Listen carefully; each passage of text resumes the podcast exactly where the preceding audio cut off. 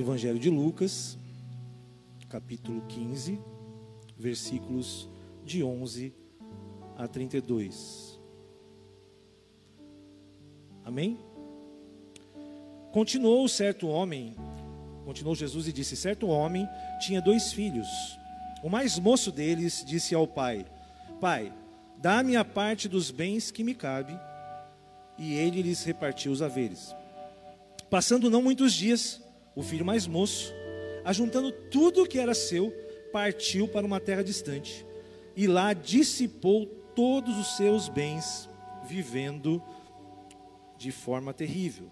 Depois de ter consumido tudo, sobreveio àquele país uma grande fome e ele começou a passar necessidade. Versículo 15. Então ele foi e se agregou a um dos cidadãos daquela terra, e este o mandou para os seus campos a guardar porcos. Ali desejava ele é, fartar-se das alfarrobas que os porcos comiam, da lavagem mesmo, né, que os porcos comiam. Mas ninguém lhe dava nada, nem a lavagem davam para esse rapaz. Versículo 17. Então, caindo em si, disse: Quantos trabalhadores de meu pai têm pão com fartura e eu aqui morro de fome? Levantar-me-ei e irei ter com meu pai e lhe direi: Pai, pequei contra o céu e diante de ti. Já não sou digno de ser chamado teu filho. Trata-me como um dos teus trabalhadores. E levantando-se, foi para o seu pai. Vinha ele ainda de longe quando seu pai o avistou e, compadecido dele, correndo o abraçou e o beijou. E o filho lhe disse: Pai, pequei contra o céu e diante de ti já não sou digno de ser chamado seu filho. O pai, porém, disse aos seus servos: Trazei depressa a melhor roupa, vestiu, ponde-lhe um anel no dedo e sandálias nos pés.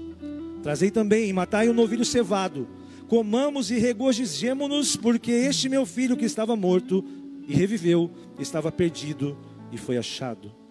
E começaram a regozijar-se. Ora, o filho mais velho que estivera no campo, e quando voltava, se aproximou-se da casa, ouviu a música e as danças chamou um dos seus criados e perguntou-lhe que era aquilo. E ele informou: Veio teu irmão e teu pai mandou matar um novilho cevado, porque recuperou com saúde. Ele se indignou e não queria entrar. Saindo, porém, o pai o procurava conciliado, conciliá-lo, mas ele respondeu a seu pai: quantos anos que eu te sirvo, sem jamais transgredir uma ordem tua, e nunca me deste um cabrito sequer para alegrar-me com os meus amigos. Vindo, porém, esse teu filho, que desperdiçou os teus bens com meretrizes, tu mandaste matar para ele um novilho cevado.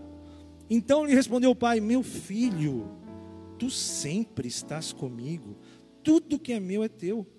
Entretanto, era preciso que nos regozijássemos e nos alegrássemos, porque esse teu amor, esse teu irmão que estava morto, reviveu estava perdido e foi achado. Que texto maravilhoso. Parece que a gente combinou, né? Vocês cantaram a música do Morada, né? O anel no seu dedo, foi uma benção, né? É isso mesmo, assim que o Espírito Santo age. A gente não combina, mas ele quer falar algo. E quando você percebe isso, é, você fica já alegre de começo, porque Deus é assim, né? Ele vai falando conosco. Gente, é, o Evangelho de Lucas é, na verdade, um dos evangelhos que eu acho mais interessantes e que faz mais sentido para nós, que não somos judeus, que somos gentios, né? Somos como eram os gregos, porque Lucas era grego. Lucas era médico e grego e ele escreve esse que ele chama de tratado, né, para falar sobre a história de Jesus. O livro de Lucas é uma biografia de Jesus, porque Lucas não conviveu com ele e ele pesquisou, né, é, sobre a vida de Jesus. Né? O livro também poderia chamar primeiro livro de Atos. Olha que interessante, porque Lucas escreveu também Atos dos Apóstolos. E ele começa Lucas dizendo para Teófilo: Olha só, esse meu livro eu estou fazendo como um primeiro tratado. E depois lá em Atos ele fala: Olha, Teófilo, esse é meu segundo tratado. Então poderia chamar Atos 1 e Atos 2. Mas a gente chama de Evangelho de Lucas e Atos dos Apóstolos. Interessante isso, né? E, e esse Teófilo provavelmente era um mecenas de Lucas. O que é um mecena? É uma pessoa que apoia o ministério. Ou seja, é, Teófilo praticamente financiou né, as viagens de Lucas para fazer essa pesquisa biográfica.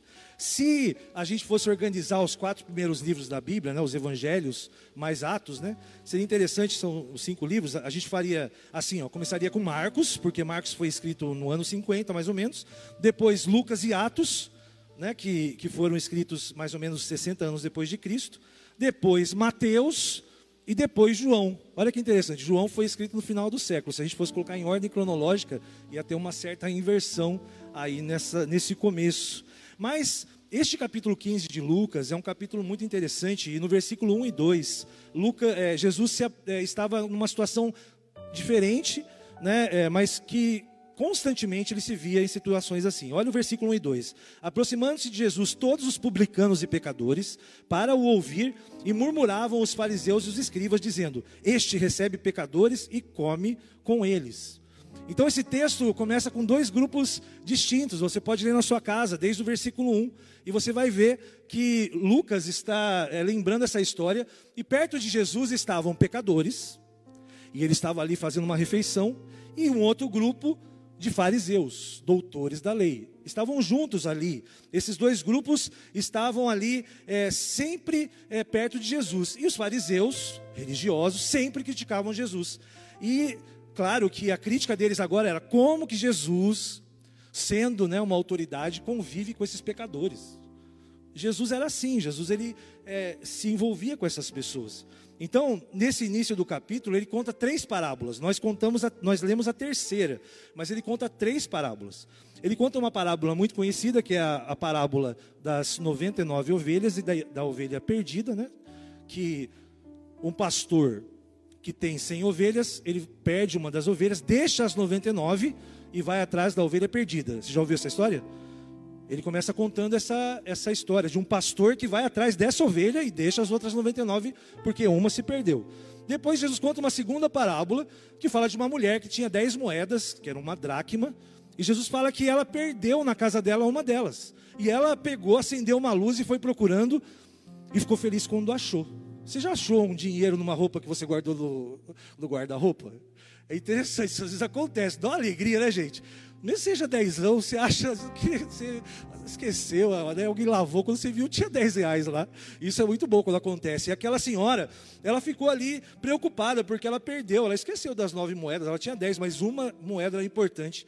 Ela acende a luz lá e procura e acha a dracma perdida. E depois Jesus conta a história de um homem que tem dois filhos. E esse, essa história nós lemos aqui hoje.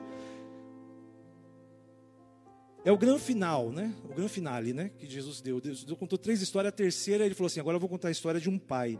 Tudo isso porque ele queria ensinar algo para aqueles fariseus e para aqueles pecadores. Jesus não conta a história sem motivo.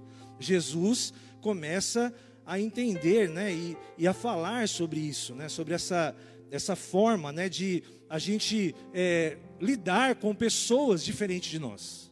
Como nós lidamos com as pessoas que são diferentes de nós? Esse pai que tem dois filhos, sendo que o primeiro deles vem reivindicar a sua herança e sai pelo mundão afora e gasta todo o dinheiro, até com prostitutas, ele gasta todo o dinheiro dele. Ele tinha direito de fazer isso. Na lei judaica, ele poderia exigir, antes do pai morrer, a parte que lhe cabia.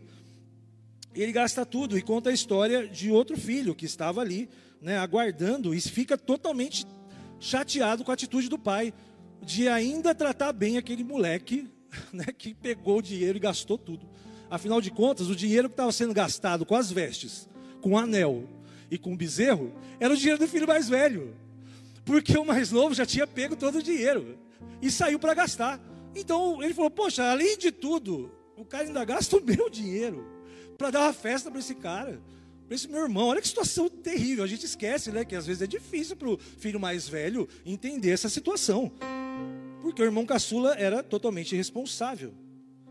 De qualquer forma, essa revolta, esse ciúme né, daqueles que se sentem melhores, ou mais dignos, ou mais superiores. Como o filho mais velho, ele representa aqui aqueles fariseus. O filho mais velho representa aquelas pessoas que olhavam para Jesus e falaram: Olha, Jesus fica andando com essas pessoas pecadoras.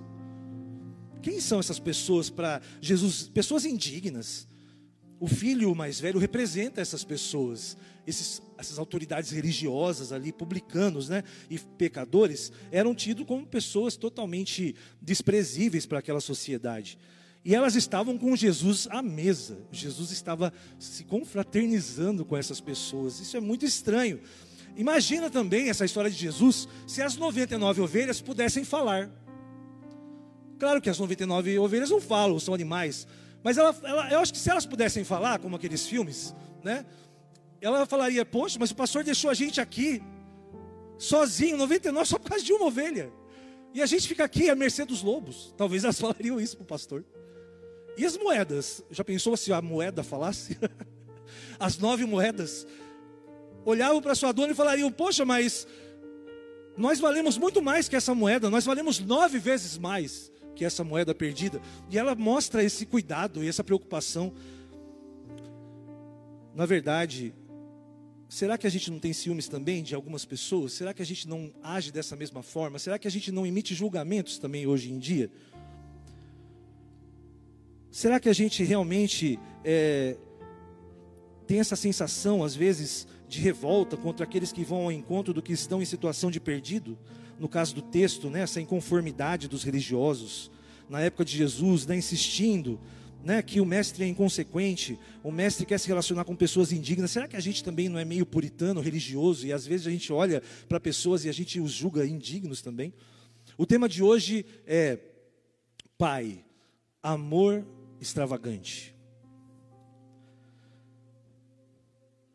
Essas duas vias né, para atingir os desejos do coração que a gente pensa na questão da retidão e do deleite, porque um, um filho parecia ser mais correto. Ele não gastou todo o seu dinheiro, ele ficou ali, ele era uma pessoa um pouco mais correta. Se você olha para o outro filho, você vê um, um, menino mais levado, mais devasso, que gasta todo o seu dinheiro. A gente pode fazer uma ponte entre essa questão, né, e, e também ela se encontra em nossa sociedade hoje, como anda o nosso olhar para o nosso semelhante. Será que, como cristãos ou pessoas de bem, será que a gente não está de igual forma julgando os outros? Será que isso não é uma espécie de segregação? Será que isso não é uma espécie de é, preconceito? Porque, de repente, nós somos mais éticos e melhores que as pessoas, talvez a gente pense nisso. A partir do momento que subimos em um pedestal ético, nós já nos tornamos ídolos de nós mesmos. Em nossa mente, nós criamos certas castas. Na Índia existem castas, né? O, dia que você nasceu pobre, você vai morrer pobre. Se você nasceu é, subdesenvolvido, você vai viver numa situação terrível. Na Índia é assim. Ninguém evolui, todo mundo vive nessas castas.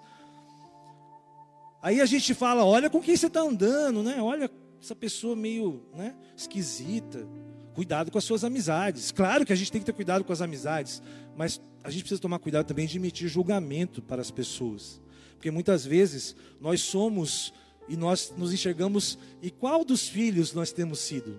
Qual perfil de filho nós estamos desempenhando em relação às pessoas? Os dois filhos representam esse conflito do ser humano. Os dois estão igualmente errados.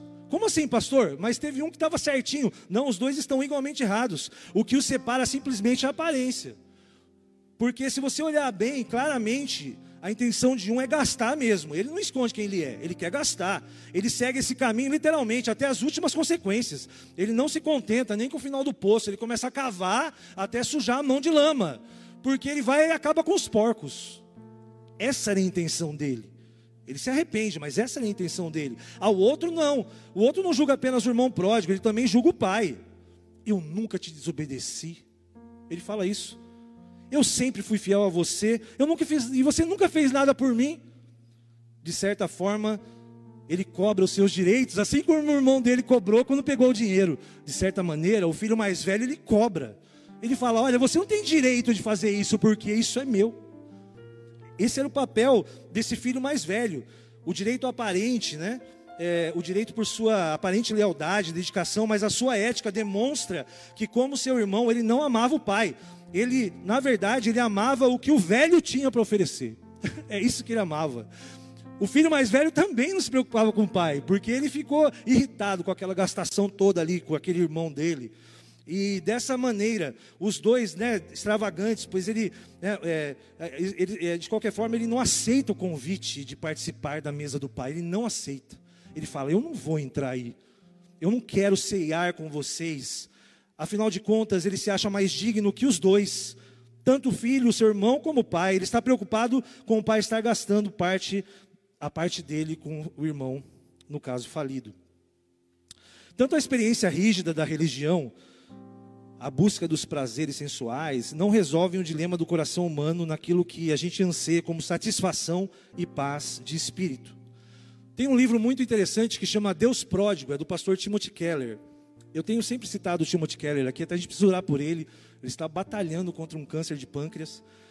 E ele fala que um, um filósofo dinamarquês chamado Kierkegaard chama esses dois caminhos, né, o, é, que seria das coisas certas e das coisas totalmente prazerosas, ele chama de estética e de ética. Ele chama isso é, como um pensamento que nenhuma das abordagens é adequada para a vida. Mas então qual seria a alternativa para esse dilema? Qual seria essa alternativa?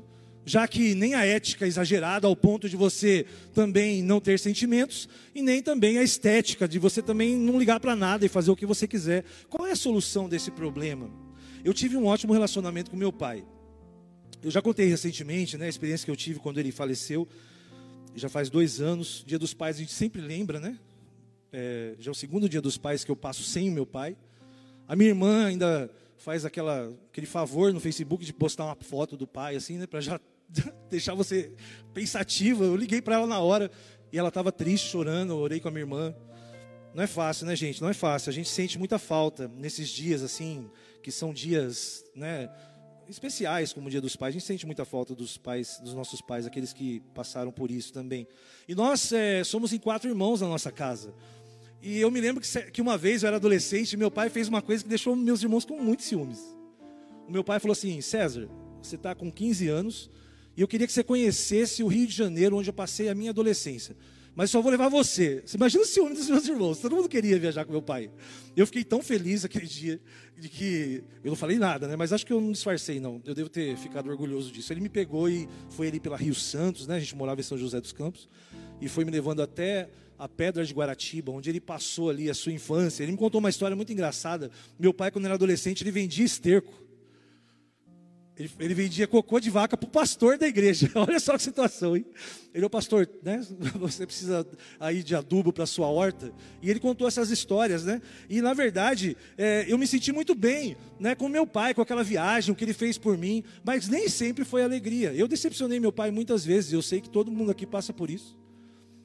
Eu, eu também decepcionei meu pai, desobedeci, apanhei, fiquei de castigo. E meu pai também, de vez em quando, ele errou também comigo.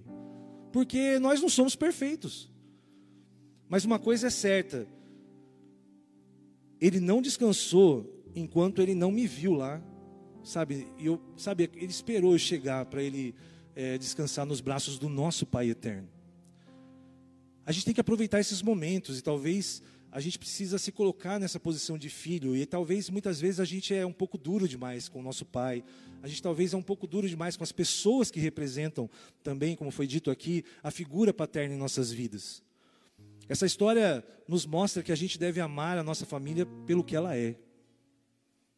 Não pelo que ela tem a oferecer, a gente precisa cuidar disso enquanto né, a gente tem condição de falar com os nossos pais, com os filhos, nossos irmãos, a gente precisa buscar esse entendimento.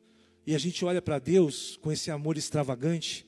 Né? O, livro do Timothy Keller fala Deus pródigo, porque o pai parece também insensato, pastor Samir. Porque apesar de tudo que o filho fez, o pai ainda ama. Apesar de todas as situações, parece que o pai tem um amor pródigo. Parece que o pai ele, ele fala: "Não, apesar de tudo, eu amo esse meu filho", tanto que o irmão mais velho fica chateado a gente tem que se inspirar nessa figura, porque Deus nessa história é o nosso Pai, amém, gente? É aquele que está sempre de braços abertos. É assim que Ele fez conosco, quando nós erramos, quando nós pecamos, Deus abre os braços, Ele nos ama, apesar de nós. Que maravilha, esse amor extravagante de Deus. Não é verdade isso, gente? A verdade é que o irmão caçula não tinha um irmão mais velho, ele tinha um fariseu. Na verdade, ele tinha um religioso. O fariseu, né, o irmão que só via essas coisas e sabia que na, na lei judaica, o filho mais velho, ele também deveria ter ido resgatar esse irmão, porque ele será o pai, ele será o líder da família. Teoricamente, aquele irmão não devia estar julgando, devia ter buscado o irmão dele. Essa era a missão dele, o irmão perdido, para resgatá-lo da miséria que ele se encontrava, porque ele ia um dia ele ia ser o chefe da família. Mas não. O que a gente tem que olhar é que nós temos um irmão mais velho e ele não agiu da mesma forma. Jesus, ele foi nos resgatar. Não é maravilhoso isso? Jesus não questionou quem nós somos. Jesus não fez como o irmão mais velho fez e disse: Mas eu sou filho de Deus. O senhor vai dar espaço para o César, para essas outras pessoas? Não, Jesus foi aquele filho que veio ser o resgatador de cada um de nós. Ele nos fez filhos e filhas de Deus, irmãos mais novos. Nós somos o irmão caçula, porque todos pecaram e carecem da glória de Deus. Todos pecaram. Jesus convida cada um de nós nesta manhã para um banquete, porque Jesus fala: Eu sou o pão da vida, eu sou o pão do céu, eu sou a água viva. Quem vem a Jesus jamais terá fome, jamais terá sede. Amém, gente? Você pode chegar e Jesus sempre vai saciar essa, esse desespero do ser humano de satisfazer os anseios da nossa alma. Nenhum dos dois caminhos resolvem. Tanto o prazeroso, trilhado pelo filho caçula, quanto o caminho da ética, escolhido pelo filho mais velho, são como ruas sem saída para a paz espiritual. Jesus desempenha o papel correto do irmão mais velho que toma as nossas dores. Jesus ele se despojou das suas vestes quando ele foi crucificado ali nu na cruz. Sabe por quê? Para que a gente pudesse ter vestes novas. Jesus fez isso. Jesus é, andou descalço aquela caminhada de cruz. Foi, seus pés foram ali cravados na cruz para que a gente pudesse calçar as sandálias do Evangelho da Paz. Jesus nos fez herdeiros e colocou um anel no nosso dedo. Não foi o pai que precisou isso, fazer isso. O irmão mais velho tomou o papel dele, foi Jesus que fez isso. Jesus é o nosso irmão mais velho. Mas é o irmão mais velho que não age como religioso. Ele vai e resgata cada um de nós. Naquela cruz, ele fez de tudo para isso. O amor sacrificial de Cristo veste a nudez da indiferença, da desigualdade, cobre a nudez dos desesperançados ele abraça também os religiosos, quando ele nos transforma para que, como os filhos redimidos, façamos porque ele fez primeiro. Jesus fez tudo primeiro, para que a gente possa fazer. A gente não tem nenhum direito, porque Jesus conquistou tudo naquela cruz. Para que ninguém se vanglorie, para que ninguém de nós nos achemos melhor que o outro, nós somos todos imagem e semelhança de Deus, amém? Todos somos iguais é o que a Bíblia chama de magodei. Nós precisamos lutar para diminuir essa diferença, sabe, que é causada pela desigualdade. Nós temos um país com muitas diferenças. Fiquei feliz ontem de poder estar ali mais uma vez no Teruel, sabe, tentando diminuir, né, pastor Samir, um pouquinho da diferença. Talvez alguns dias ali melhores. Não é melhor trocar uma lona por uma telha, né, pastor Samir? Não é melhor para a pessoa do que morar daquele jeito? Não é melhor ter um fogão para cozinhar, que acho que a Magali abençoou, né? O pessoal conseguiu, conseguiu esse fogão, mas eu tirei uma foto lá, a geladeira dela está lá com uma, uma corda segurando a porta. Uma corda segurando a porta, porque certamente se tirar aquela corda, a geladeira abre aquela porta e não funciona. A gente precisa ter mais empatia com o que está acontecendo hoje com essas pessoas. A gente está como que, ah, esse é o meu direito. Nós somos, né, agora cristãos, filhos de Deus, mas e as pessoas que estão precisando? A gente precisa mudar isso, gente. A gente precisa mudar. A gente precisa realmente entender que a gente precisa realmente diminuir essa lacuna causada pela pobreza, pela desigualdade. São, são muitos filhos pródigos que precisam ser reconciliados com o nosso Pai. Amém? Muitos filhos pródigos, eles estão próximos de nós. E assim a gente pode trazer dignidade da imagem de Deus para essas pessoas. O Evangelho de Cristo é uma terceira via. Nem a via da religiosidade, nem a via né, da, da questão também é, de você fazer o que você quer, daquele do desejo do seu coração. Ou a religião ou a irreligião. Não, o Evangelho é um terceiro caminho, amém, gente? O Evangelho de Jesus é um caminho diferente. Como diz o pastor Otoni, né, é, é um outro viés. Ele usa essa palavra bastante, né? É um outro viés. O evangelho, ele, ele é a verdade, é que essas atitudes, né? Ela realmente é, que nós precisamos ter, precisa levar as pessoas para um caminho das boas novas, o caminho da paz. Amém, gente? Eu e você somos chamados para reconciliar pessoas com Deus. Esse é o nosso papel. Todos nós somos agora esse irmão mais velho que precisa fazer o que Cristo fez. Você sabia disso que você tem o mesmo ministério de Cristo? Amém, gente? Cristo veio para reconciliar o homem com Deus e nós temos esse ministério de reconciliar pessoas com Deus. Deus, o Deus que tem por filhos desgarrados como eu e você, uma dedicação que não mede consequências para reaver ou reencontrar aqueles que ainda estão perdidos. O Pai que ama de maneira pródiga e extravagante o impressionante, infinito e ousado amor de Deus. Não é maravilhoso essa música que fala isso? Nosso Pai é assim. Fique de pé no seu lugar. Comece a refletir que papel que você está representando dentro dessa história que Jesus contou.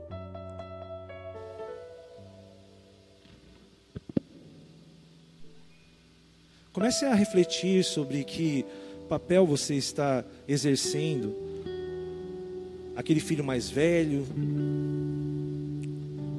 no pedestal da ética, de que é melhor que todo mundo. Isso não quer dizer que você não possa, você não, não, não seja uma pessoa assim, tem que ser uma pessoa assim, mas que isso não seja um ídolo na sua vida, em nome de Jesus. Nós cremos também que nessa manhã nós podemos ter pessoas aqui que são pessoas que se sentem como filho pródigo, numa situação muito difícil, numa situação às vezes de miséria, ou às vezes também de muito medo. Nesta manhã, nós estamos aqui crendo que Deus está aqui realmente de braços abertos para todos nós. O que nós precisamos reconhecer que o amor de Deus é maravilhoso. Nós precisamos reconhecer que o amor de Deus está aqui neste lugar, curando, restaurando, tirando de nós a religiosidade, restaurando a dignidade de outros. Faça isso nesta manhã, Senhor, em nome de Jesus.